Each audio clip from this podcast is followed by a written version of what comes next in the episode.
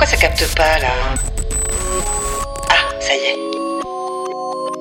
Bonjour, vous écoutez Vite Quinca, le seul podcast estampillé Label de maturité. Parce que oui, à la cinquantaine, on est peut-être trop vieux pour être vu, mais encore bien trop jeune pour être has Waouh, c'est puissant ce que tu viens de dire. Je m'appelle Virginie et je m'intéresse à la place des quinca et plus dans notre société. Oh, monde moderne et cruel, sans pitié. Et aux milliards de questions qui se posent à mi-parcours. Aïe, aïe, aïe, ça va faire mal. Vite Quinca est un podcast dédié à tous ceux qui mordent à pleines dents dans leur deuxième vie. Cet épisode s'intitule Ménopause, andropause, match nul Sommes-nous tous égaux face au bal des hormones Pas si sûr. Si oestrogène et testostérone se font la malle vers 50 ans, les femmes semblent nettement plus touchées par cette galère. Alors qu'elles se croyaient libérées de leur agnagna, Dame Nature leur a concocté une longue liste de symptômes aussi fantasques les uns que les autres. Bouffée de chaleur, Tu me diras l'avantage, c'est des grosses économies de chauffage, hein. saute d'humeur, Putain que ça m'énerve. insomnie, Oh la tronche, on dirait François Fillon. et lorsqu'en plein préliminaire elle tente d'attraper le lubrifiant pour hydrater une date lyophilisée, le fiasco n'est jamais loin. Merde, merde, merde, merde, merde, je me suis couché sur le gel. Notons quand même l'existence de bienheureuses qui, échappant aux symptômes, pousseront l'ironie jusqu'à faire un test de grossesse. Le déni de ménopause, sans déconner, ça existe ça? De leur côté, les hommes, comparativement moins exposés à l'andropause, s'étonneront peut-être de ne plus voir leur tige au garde à vous dès le réveil, C'est pas normal. une libido en berne difficile à expliquer, des sueurs nocturnes, une raréfication de leurs poils, Oh la chance. T'as raison, on n'est pas tous égaux. et même une humeur triste, voire carrément une grosse déprime. Bah Minou, qu'est-ce qui t'arrive? Pas de panique, si le phénomène est irréversible, il peut néanmoins être pris en charge par la médecine. Pour en parler avec nous aujourd'hui, les témoignages de Louis, 55 ans, et de Sophie, 54 ans, également fondatrice du compte Instagram Ménopause Stories, le gynécologue Michel Mouly et l'urologue andrologue William Akakpo. Allez go, c'est parti. Alors l'andropause, non, franchement, euh, j'en ai jamais vraiment entendu parler. Je savais même pas que ça existait. C'est juste un jour, je me suis aperçu euh, que j'avais perdu euh, quelques poils euh, sur le côté extérieur de chaque euh, mollet. Et en fait, j'ai regardé sur internet et c'est comme ça que je me suis aperçu que c'était le premier signe de l'andropause. Enfin, un des signes. Ça, c'était quand j'avais, euh, allez, euh, 48 ans, 49 ans. Alors l'andropause, ça m'a vraiment évoqué tout de suite euh, l'entrée dans la vieillesse, même euh, la grande vieillesse. Euh, Je me suis dit, euh, voilà, ça y est, c'est fini pour moi dans le sens où euh, je vais plus euh, avoir de libido, je perds de mon ma masculinité, une espèce de représentation de la masculinité qui était une, une représentation un peu euh, caricaturale. Alors euh, moi personnellement, bander ça pose pas du tout de problème, c'est simplement le désir lui-même qui est euh, complètement euh, éteint. Je pense qu'on pourrait mettre la personne la plus séduisante sexuellement en face de moi. Euh, Si j'ai pas de désir, j'ai pas de désir. Il y avait aussi des espèces de, de sueurs nocturnes. J'ai eu l'impression que ça pouvait être assimilé un peu à des bouffées de chaleur. Après prise de poids un peu, et puis effectivement baisse de morale, une espèce de, fatigue générale qui s'installe. On sait pas trop pourquoi ni comment. Au début, on met pas vraiment le, symptôme de, de l'andropause là-dessus. Alors en fait, sur ce mal-être global, je me dis que ça serait peut-être bien que je consulte mon médecin généraliste qui m'explique bah, que c'était possible que ce soit l'andropause. Ça touchait pas mal d'hommes en fait, mais que c'était assez euh, assez peu connu et en tout cas on communiquait assez peu là-dessus. Il m'a fait faire euh, un test de testostérone euh, et a priori tout allait bien à ce niveau-là. Mais en revanche, il m'a dit que la perte de morale, la perte de désir, ça fait absolument partie des signes de l'andropause. Tout ça, ça pouvait s'étaler sur presque un an et après, semble-t-il, il y a un renouveau.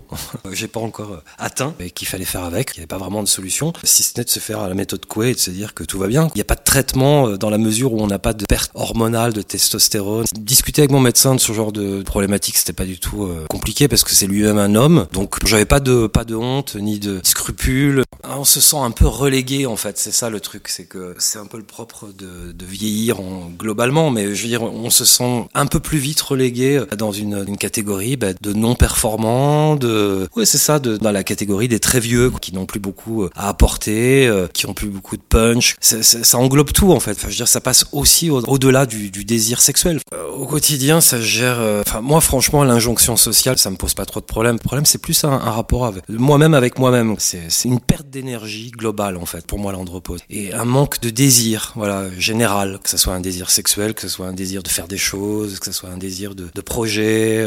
Sauf que ça passe moins vite qu'on se l'imagine. Ouais. Je pense qu'on s'y habitue, puis on, trouve des parades pour passer ce stade Bah les parades, c'est faire un peu de sport, se, botter le cul pour retrouver un semblant de, un semblant d'énergie, même si c'est un peu une illusion. Je pense que c'est un sujet tabou parce que déjà d'une part, on n'en parle pas, il n'y a pas beaucoup d'articles dans les magazines. En plus, c'est pas un sujet valorisant, donc c'est souvent un sujet qu'on lit plutôt dans des revues spécialisées médicales. Les hommes sont pas tellement au courant de, la, de l'andropause, ça c'est sûr. Par rapport à, l'absence de désir pour ma compagne, euh, j'ai de la chance d'avoir quelqu'un à côté de moi qui comprend et qui entend. Maintenant, ça veut pas dire que ça ne la gêne pas, parce que forcément, quand on a quelqu'un à côté de soi qu'on aime et qu'on désire, et que l'autre à côté ne vous désire pas forcément, même s'il y a des explications, et ça peut être une source d'inquiétude dans un couple, ça c'est sûr. En même temps, il faut quand même prendre sur soi des deux côtés. On n'a pas envie de, mentir à l'autre, donc si on, fait ça de façon un peu mécanique pour faire fonctionner la machine, il y a un peu tromperie, ça devient vite un truc fake. Quand on a la chance moi d'avoir une partenaire qui comprend bien la situation et qui arrive à le, supporter, c'est aussi une preuve d'amour. Bonjour William Akakpo, euh, vous êtes urologue et andrologue, également membre du comité français d'andrologie de l'Association française d'urologie. Alors peut-être allez-vous pouvoir nous expliquer ce qu'est l'andropause et combien d'hommes sont touchés par le phénomène. D'abord, quand on parle d'andropause, on parle de quoi? L'andropause, c'est un terme ancien utilisé, maintenant on utilise plutôt déficit en testostérone. Le déficit en testostérone est un phénomène progressif et qui n'est pas obligatoire chez tous les hommes. Est-ce que l'andropause est vraiment le pendant masculin de la ménopause? C'est pas le pendant direct de la ménopause puisque tous les hommes n'auront pas forcément un déficit en testostérone. On considère qu'environ 1% par an de la production de testostérone est perdue chez l'homme à partir de 30 ans. Mais cette décroissance est variable selon les hommes et pas forcément inévitable comme l'est la ménopause. Car environ entre 10 et 40% des hommes après 50 ans qui peuvent présenter un déficit en testostérone. Comment savoir si on souffre d'andropause? Il y a tout un panel de symptômes possibles. Cas, les patients consultent pour des problèmes de libido, problèmes d'érection, mais les symptômes sont très variables. On peut avoir une baisse de l'entrain, un état dépressif, une sensation de, de, perdre la mémoire. Un autre point important, c'est l'érection matinale. Certains patients consultent en disant ah j'ai perdu mon érection matinale. La prise de poids, la pilosité, perte de, de poids aussi peut être un facteur annonciateur de la de, de déficit en testostérone. On confirme ça comment? Avec une prise de sang, c'est ça? On mesure la testostérone? On est évalué en consultation par un médecin, un endocrinologue, un médecin urologue ou un, un andrologue. Puis, une fois qu'on a cette suspicion de diagnostic de déficit en testostérone, on propose de faire une prise de sang. Cette prise de sang permettra d'évaluer les niveaux de testostérone. Il y a différentes formes de testostérone qui existent. Cette prise de sang est souvent associée à d'autres euh, bilans. Alors, j'ai recueilli le témoignage de Louis qui lui raconte qu'il a fait effectivement une prise de sang qui n'indiquait pas franchement une baisse de testostérone. En revanche, il avait tous les autres symptômes. C'est une très bonne remarque. Il y a deux points importants. Tout d'abord, les valeurs notées dans les laboratoires de la norme de testostérone. Il ne faut pas être forcément sous cette valeur pour dire qu'on a un déficit en testostérone. Deuxième point, parfois la testostéronémie totale peut être normale, mais une de ces fractions peut être anormale. Et, enfin, il y a des patients qui ont des signes de déficit en testostérone, qui sont qui sont dans des valeurs basses et qui ont vraiment des symptômes et qui on peut proposer un traitement test. S'ils sont améliorés, ça confirme qu'ils ont ce déficit en testostérone. Est-ce que l'absence de symptômes indique aussi qu'il n'y a pas d'andropause ou est-ce que l'un n'empêche pas l'autre? Le déficit en testostérone, l'andropause, c'est vraiment une association de signes cliniques et, et c'est important d'inciter sur le et, de signes biologiques avec cette baisse de la testostérone. Un patient qui n'a pas de signes cliniques, il n'y a pas d'indication à rechercher un déficit en testostérone. Est-ce qu'il y a des terrains favorables à l'andropause? Oui, tout à fait, tout à fait. Comme on disait, il y a les, terrains favorables. Le premier terrain, c'est le diabète, le diabète de type 2,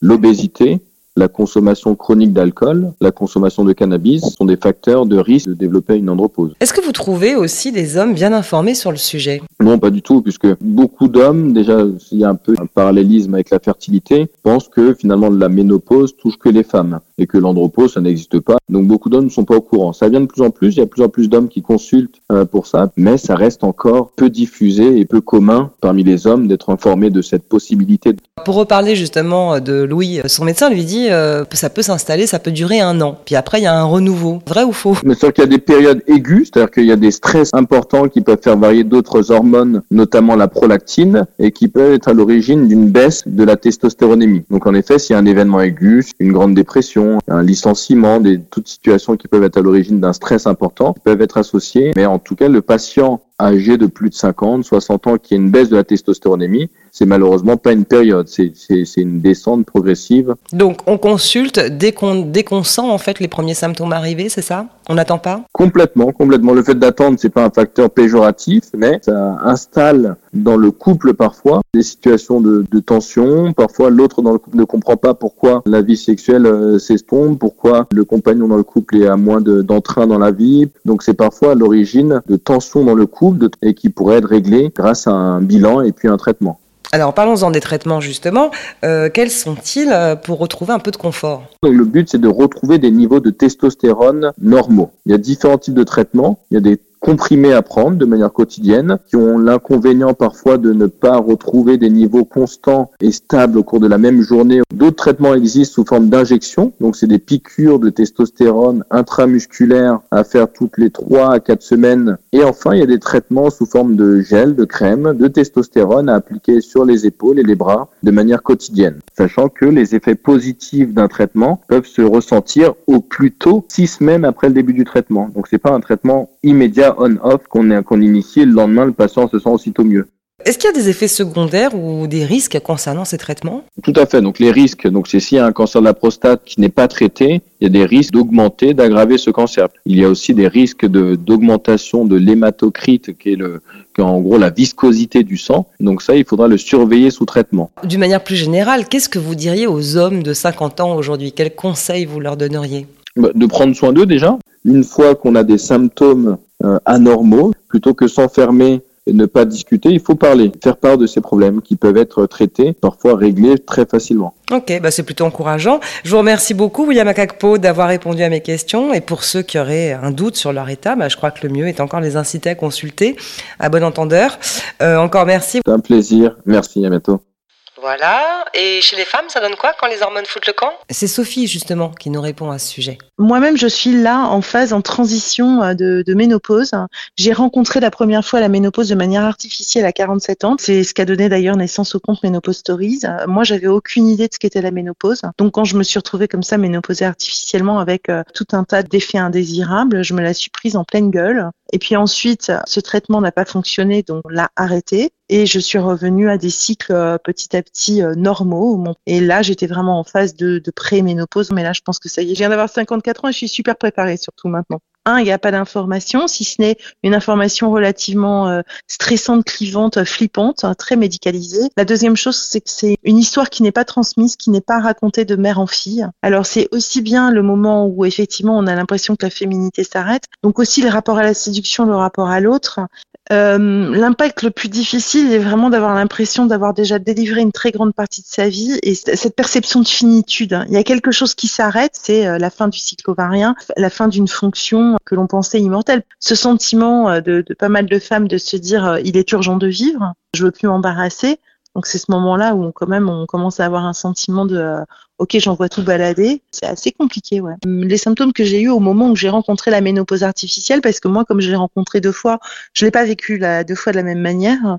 La première fois, donc j'avais une sécheresse vaginale extrêmement intense, des douleurs articulaires et musculaires, donc j'avais l'impression de me recroqueviller, euh, la peau qui tire, la peau qui sèche, les yeux aussi, et puis euh, quelque chose comme si j'avais un, un, couvercle sur la tête, quoi. J'étais en brain fog euh, permanent, complètement déboussolée avec l'envie de pleurer. J'étais vraiment une petite chose sur le canapé, quoi. La deuxième fois, ça a été euh, euh, les douleurs articulaires qui sont toujours là, une grande fatigue et beaucoup d'insomnie et des sueurs nocturnes. Alors à titre personnel, je ne suis pas sous traitement pour l'instant. J'ai eu euh, plusieurs problèmes de santé qui font qu'il va falloir que j'aille voir un cardiologue pour être bien certaine de pouvoir prendre le traitement. Si je peux le prendre, je le prendrai. Pour moi, la ménopause est une nouvelle vie, clairement, en ce sens où déjà, tous les mois, on n'a plus les cycles qui dit fin des cycles dit qu'on est vraiment libre aussi d'être nous-mêmes. Alors déjà, il y a plein de choses. Tu n'as plus tes règles, donc tu peux faire l'amour quand tu veux. Tu n'es plus non plus soumise au fait d'enfanter ou pas. Donc là, je suis vraiment libre de tout ça, libre de cette euh, fonction maternelle. Alors il y a une autre chose aussi qui peut paraître un peu euh, contre-productive, mais on dit qu'on rentre dans une période d'invisibilité. Moi, je me dis tant mieux parce que finalement, si on me regarde plus, je peux faire toutes les conneries du monde. La ménopause est tabou, toujours oui. Alors bien que ça commence à aller mieux parce que les magazines commencent à s'emparer un peu des sujets, les célébrités commencent à en parler aussi, mais la ménopause est toujours tabou parce que elle est censée sortir du champ la femme, la mettre hors champ. Moi, le nombre de femmes qui m'écrivent ou qui me disent euh, est-ce que je suis, est-ce que je vais continuer à être désirable, suis-je toujours dans la course, j'ai des problèmes de libido, ou qui anticipent dès 40 ans un problème futur de libido en se disant j'ai plus que 10 ans de beau, après c'est fini, euh, je l'entends tous les jours. Bien entendu, avec toutes les images négatives qui sont liées à la ménopause, les femmes ne veulent pas s'informer non plus parce qu'elles ont peur de rentrer. C'est comme si elles, rentraient dans la chambre noire. Ensuite, il n'y a pas d'informations qui circulent non plus. Par exemple, quand on va dans le cabinet du gynécologue, on a tout un tas de, flyers, de leaflets qui sont laissés dans la salle d'attente sur euh, l'IVG, la pilule, mais sur la ménopause, il n'y a rien. Donc là, aujourd'hui, au niveau de l'information, il y a tout à faire. J'ai créé donc il y a trois ans maintenant un compte qui s'appelle Ménopause Stories. Ce sont des conversations euh, débridées pour une ménopause décomplexée, pour parler de la ménopause qui est prise sous le prisme de l'intime. Moi, je contribue en expliquant le symptôme aussi, en le décortiquant et euh, en lui donnant un aspect aussi euh, bah, féminin. Parce qu'il ne faut pas croire que la ménopause ôte à la femme sa, capacité féminine. C'est un continuum, ce n'est pas une fin. Pour que les choses bougent, il faudrait que des femmes puissantes prennent la parole sur ce sujet et montrer cette part de vulnérabilité. C'est humain, Bonjour Michel Moulier, alors vous êtes gynécologue, chirurgien et cancérologue à Paris et à ce titre vous accompagnez de nombreuses femmes dans leur ménopause. Vous êtes aussi l'auteur d'un livre Ménopause, tout peut changer, publié aux éditions Robert Laffont Versilio. Alors brièvement, pouvez-vous définir concrètement ce qu'est la ménopause et ses principaux symptômes? Alors la ménopause c'est une période de la vie de la femme qui est incontournable et qui commence en général avec l'arrêt de fonctionnement des ovaires, c'est-à-dire quand les ovaires s'arrêtent de fabriquer des œstrogènes. Alors en moyenne, c'est entre 45 et 55 ans et l'âge théorique, c'est 51 ans.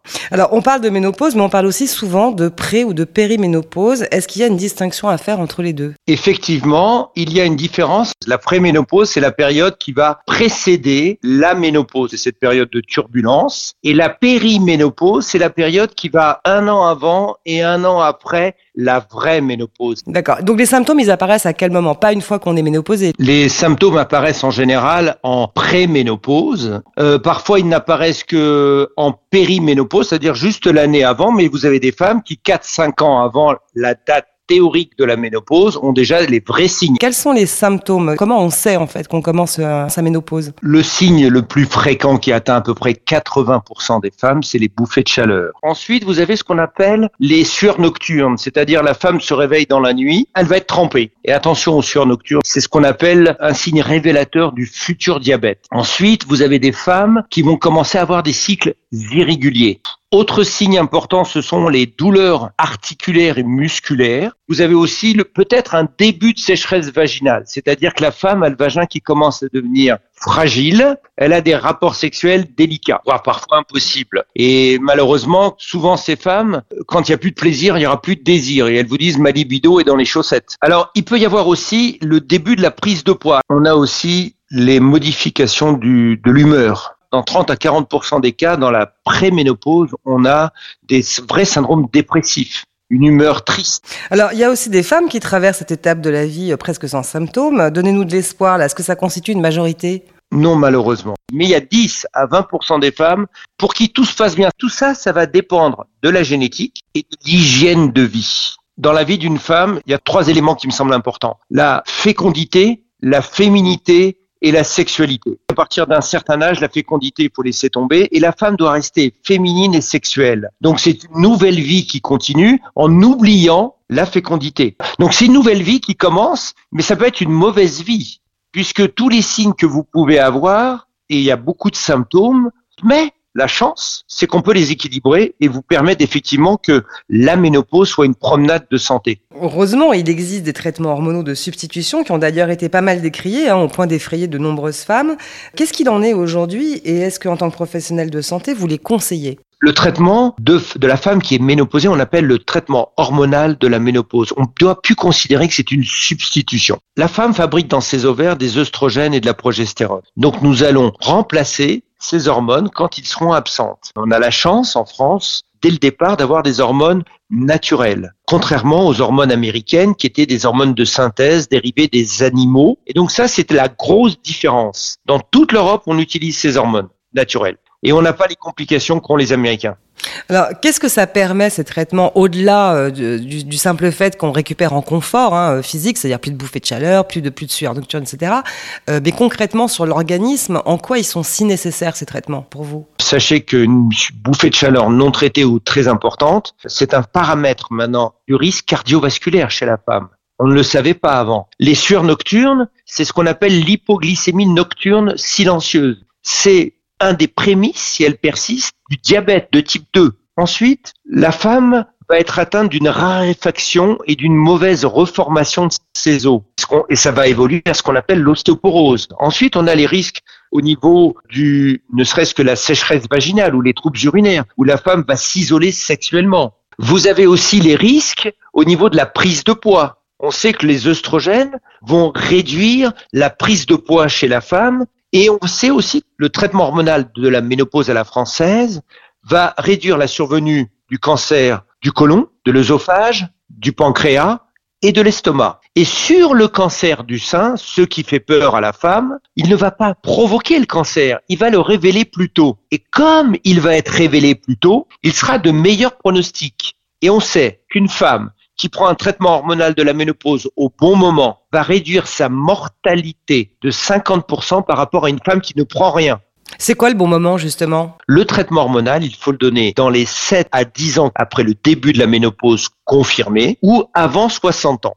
dans quel cas ils ne peuvent pas être prescrits? Vous ne donnez pas ce traitement quand il y a un cancer hormonodépendant évolutif. Ensuite, vous donnez pas ça quand vous avez une hypertension artérielle qui n'a pas été contrôlée. Vous pourrez le donner quand la femme est équilibrée. Vous avez aussi des femmes qui sont allergiques aux oestrogènes et à la progestérone. Ça existe. Alors, pour celles qui ne peuvent pas euh, accéder à ces traitements, euh, quels sont les autres moyens qui existent pour mieux ou en tout cas bien vivre sa ménopause? Il y a l'alimentation.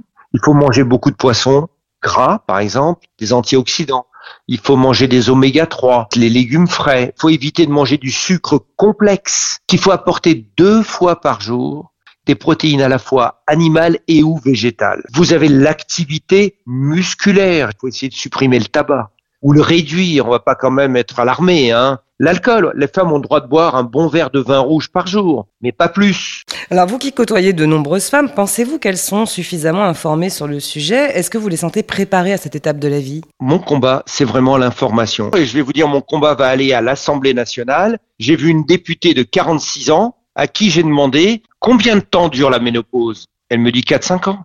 Mais non, la ménopause, ça dure de l'âge où s'arrête le fonctionnement des ovaires jusqu'à malheureusement le dernier souffle. J'aurais aimé que cette information commence à l'école, au lieu d'apprendre comment fonctionne la reproduction des grenouilles, qu'on apprenne la santé. Il y a vraiment un manque d'information. 100% des femmes seront ménopausées. Pour moi, la cause nationale et le péril sanitaire, c'est la ménopause. Pour l'instant, la ménopause, c'est quelque chose de complètement tabou, ignoré. On n'en parle pas. Quelle raison c'est si tabou quoi? Pourquoi on n'en parle pas? Premièrement, parce qu'on a l'impression qu'on est vieille. Et c'est faux. À 60, 70, 80 ans, elle va être jeune avec les moyens qu'on a. Et donc c'est tabou aussi parce que la femme a l'impression, parce qu'elle ne peut plus avoir des enfants, qu'elle n'est plus une femme on est dans ce qu'on appelle un jeunisme effréné. Est-ce que la ménopause a un impact psychologique? Vous avez bien employé le terme, elle a un impact physique et psychologique. il ne faut pas oublier le psychologique parce qu'une dépression peut amener vers ce qu'on appelle les démences, maladies d'Alzheimer, une femme qui s'exclut socialement. il y a beaucoup d'effectivement de retentissement du physique sur le psychologique et il faut en tenir compte. Comment la médecine prend justement en charge cet aspect psychologique et puis d'abord est-ce qu'elle le fait? Elle n'est pas à l'écoute. On n'écoute pas les signes d'une femme en préménopause, périménopause. On n'en tient pas compte. Alors que c'est à ce moment-là qu'il faut vraiment prendre en charge. Je vous remercie beaucoup, Michel Mouly, d'avoir répondu à mes questions en espérant bah, qu'elles apporteront des réponses aux femmes qui s'interrogent encore sur leur ménopause et peut-être aussi de dédramatiser hein, cette étape de la vie. Merci encore, Michel Mouly, et puis à très bientôt. Merci à vous et d'intervenir pour que cela, cette ménopause, soit une promenade de santé. J'espère aussi. Au revoir. Au revoir. Bon, alors c'est quoi le score? Match nul? Bah écoute, euh, non, hein. j'ai l'impression qu'on est quand même pas tous égaux. Hein. Et voilà, c'est déjà fini. Vous venez d'écouter Vite Quinca. T'es sûr qu'ils sont encore là? Alors surtout n'hésitez pas à vous abonner, à me laisser un petit commentaire. Ouais, et surtout un max d'étoiles. Pour m'aider à poursuivre cette aventure. Vous pouvez aussi me retrouver sur Instagram et m'écrire en MP si vous avez envie d'aborder par exemple certains sujets ou pourquoi pas y participer. Merci encore à tous ceux qui ont accepté de témoigner dans cet épisode. On se retrouve dans trois semaines pour aborder un nouveau sujet. C'est tout? Euh, Tu dis pas quoi? Bah non, je vais pas spoiler non plus. Allez, ciao